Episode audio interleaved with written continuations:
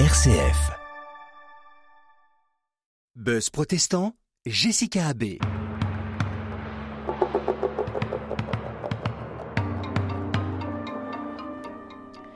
Bienvenue, chers amis, dans le Buzz protestant. Cette année, l'Église protestante unie d'Orléans vous invite à parcourir le texte biblique sur le thème des animaux. Les animaux sont très présents de la Genèse à l'Apocalypse.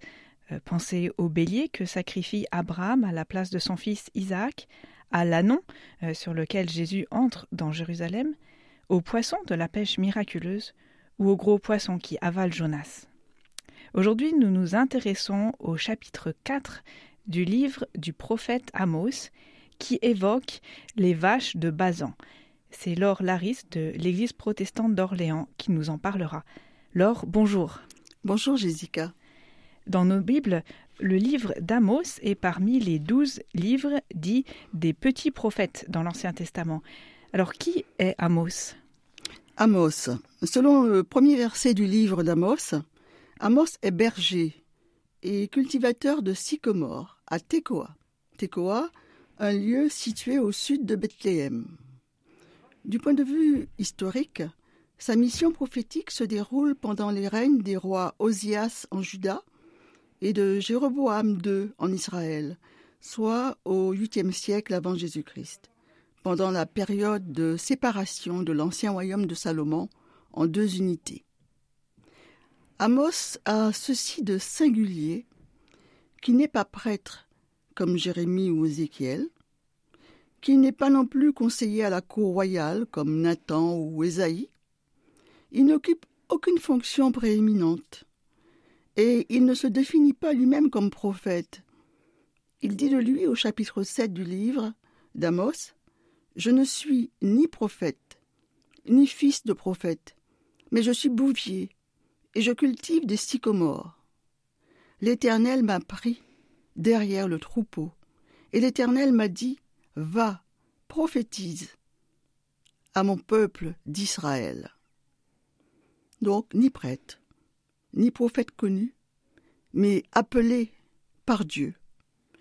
Il exercera sa mission dans le royaume du Nord, alors qu'il vient du Sud, près de Bethléem, dans le royaume de Juda. Et cette situation personnelle du prophète, un Judéen qui vient interpeller Israël, s'ajoute à l'audace de son message. Alors, à cette époque, euh, quel était euh, le contexte particulier d'Israël? D'un point de vue économique et social, le contexte est celui d'une période de grande prospérité en même temps que de grande injustice sociale. D'un côté, la vie fastueuse de la monarchie, des grands du royaume et des riches marchands, et de l'autre, la précarité des couches populaires qui supportent de lourdes charges fiscales et des corvées. Du point de vue religieux, au moment du schisme entre les deux parties du royaume de Salomon, que j'ai déjà évoqué, le roi Jéroboam II d'Israël avait institué un culte au veau d'or à Bethel, le sanctuaire principal du Nord. En fait, Bethel et Gigal semblent avoir été les deux centres idolâtres les plus importants du royaume des distribus du Nord.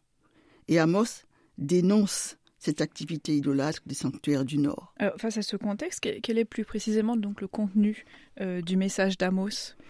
Alors Amos prononce des oracles de jugement sur les royaumes voisins d'Israël et sur Juda, à cause de leurs crimes, de leurs atrocités. Mais son sujet central est Israël. Amos dénonce les erreurs d'Israël, sa conduite immorale, et l'appel à la repentance, car il est le peuple choisi parmi toutes les familles de la terre pour une alliance sainte avec Dieu, Dieu qui lui offre un amour et une sollicitude permanente dont Israël devrait rayonner pour éclairer les nations. Selon Amos, dans le contexte de grande prospérité du royaume euh, d'Israël sous Jéroboam II, la transcendance de Dieu a été oubliée, ses commandements mis de côté. Et au lieu de l'amour sincère de Dieu règne l'hypocrisie d'une religion toute en apparence. Au lieu de l'amour des autres et de la justice sociale, l'orgueil et l'injustice prospèrent. Amos fustige ceux qui foulent aux pieds ainsi l'indigent, tout en se bâtissant, dit-il, des demeures en pierre de taille. Euh, le désaveu et les admonestations sont sans appel. Amos, au nom de l'Éternel, prononce cet oracle qui nous parvient avec force encore aujourd'hui. Au nom de l'Éternel, il dit L'Éternel est, je hais, je méprise vos fêtes, je ne puis sentir vos cérémonies, je n'écoute pas le son de telle lutte, mais que le droit coule comme l'eau et la justice comme un torrent intéressable.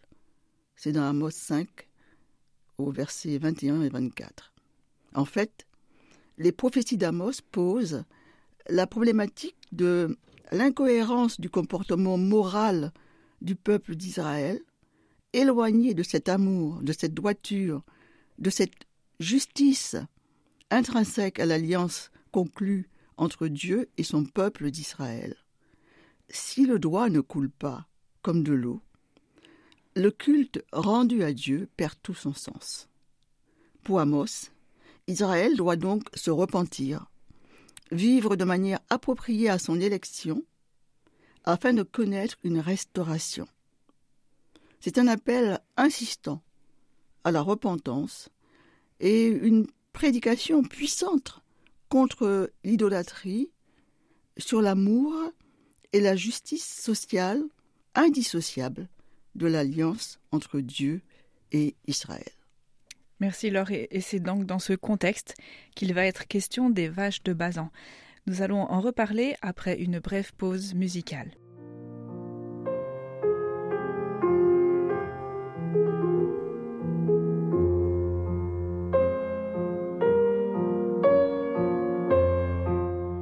Chers auditeurs, vous êtes toujours sur RCF Loiret dans le buzz protestant.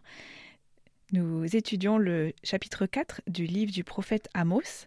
Laure, alors parlez-nous de ces vaches euh, de Bazan dont parle Amos. Oui, juste lire ce que dit Amos.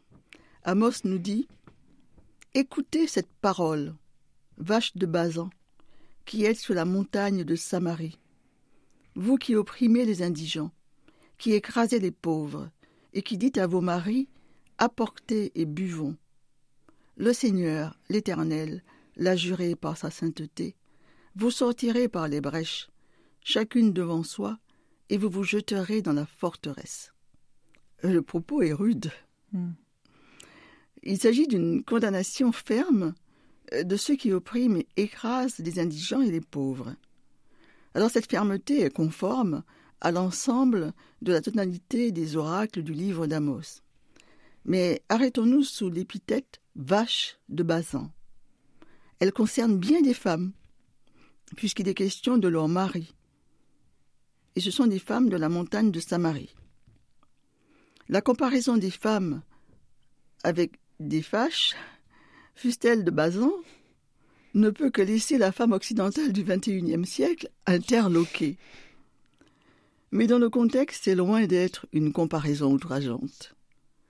Dans la poésie antique du Proche-Orient ancien, on trouve cette évocation de la beauté des génisses pour souligner celle des femmes. Et même aujourd'hui encore, en Orient, des poètes comparent les femmes les plus belles à des vaches. Autre lieu, autre approche. Mais ce qui fait vraiment sens dans le propos d'Amos, c'est la richesse d'abord celle de la région de Bazan, puis celle des femmes. Le Bazan était le nom d'un haut plateau situé à l'est du Jourdain, au nord de Galaad et au sud du mont Hermon. Euh, correspondant à l'actuel plateau du Golan, cette région a toujours été réputée pour ses forêts, la qualité de ses pâturages et de ses troupeaux, elle est très souvent citée à ce titre dans l'Ancien Testament. Par exemple, au psaume 21, dans Zacharie, dans Ésaïe, ou Ézéchiel, qui au chapitre 39, verset 18, fait référence au taureau gras de Bazan. Bazin est riche, car en effet, dans cette culture agro-pastorale, les bovins font partie du gros bétail et en posséder est signe de richesse. Par exemple, euh, Genèse 24, verset 35 nous dit L'Éternel a comblé de bénédictions mon Seigneur, qui est devenu puissant, il lui a donné des brebis et des bœufs, de l'argent et de l'or, des serviteurs et des servantes, des chameaux et des ânes. C'est ça la richesse. S'agissant des femmes de Samarie, quand Amos les apostrophe en les qualifiant de vaches de Bazin, ce qu'il souligne, c'est leur richesse. C'est l'abondance de biens que suggère leur apparence. Ce qu'il dénonce, c'est leur jouissance désinvolte d'une vie de grande aisance, sans aucun égard pour les plus vulnérables.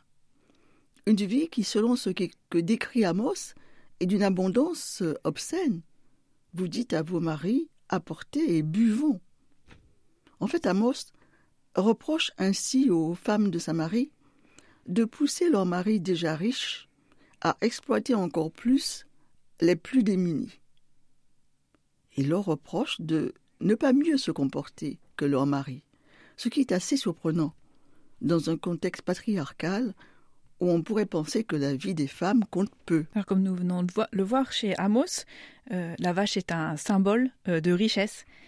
Mais la Bible euh, a d'autres approches symboliques de la vache. Pouvez-vous nous en parler, Laure? Oui, tout à fait. D'une manière générale, le gros bétail, donc la vache, évoque la richesse, et en particulier dans ce texte du prophète Amos. Mais ce n'est évidemment, pas la seule approche biblique. On pourrait parler du lien euh, évident entre l'idolâtrie et bovin, notamment à travers la présence réitérée des veaux d'or dans l'Ancien Testament. On pourrait aussi noter que les vaches que voit Pharaon dans le rêve que rapporte Genèse 41 sont des vaches grasses et des vaches maigres, très symboliques, sans oublier la vache rousse et l'eau de purification euh, que prescrit le livre des noms, puis plusieurs autres euh, références euh, que nous n'avons pas le temps de, citer, mais il y en a beaucoup dans la Bible. Mm. Alors pour finir, revenons sur le message du prophète Amos, donc ce Judéen, vous l'avez dit, en mission en Israël. Comment Amos a-t-il été reçu par les Israélites? Alors il me semble que la réception immédiate du message peut être appréciée à travers l'interaction entre le prophète et le sacrificateur Amatia, dont les propos sont les seuls à faire écho à ceux du prophète dans le livre d'Amos. Le sacrificateur du sanctuaire royal, Amatia, ne peut accepter des prophéties qui, prononcées à Bethel, constituent à ses yeux une mise en cause insupportable de l'autorité du roi Jéroboam II au sein même de son sanctuaire. Amathia dit à Amos Va-t'en, enfuis-toi dans le pays de Juda, mange-y ton pain, et là tu prophétiseras. Mais ne continue pas à prophétiser à Bethel, car c'est un sanctuaire du roi et c'est une maison royale. En l'occurrence, le prophète et le sacrificateur s'opposent sur la prééminence respective du religieux et du politique.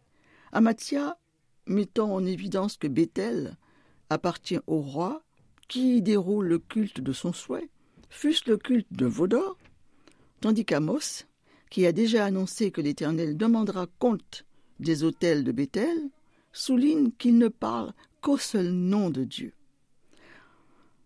On peut dire que le message de repentance, de justice sociale, prêché par Amos pour éviter la colère à venir n'a pas été reçu en son temps. Mais il nous rappelle aujourd'hui encore que le droit doit couler comme l'eau et la justice comme un torrent intarissable. C'est le message qui nous parvient. Merci Laure. Merci pour euh, cet éclairage intéressant sur le prophète Amos et les vaches euh, de Bazan. Euh, chers amis, auditeurs, à la semaine prochaine pour une nouvelle émission du Buzz protestant sur RCF Loiret.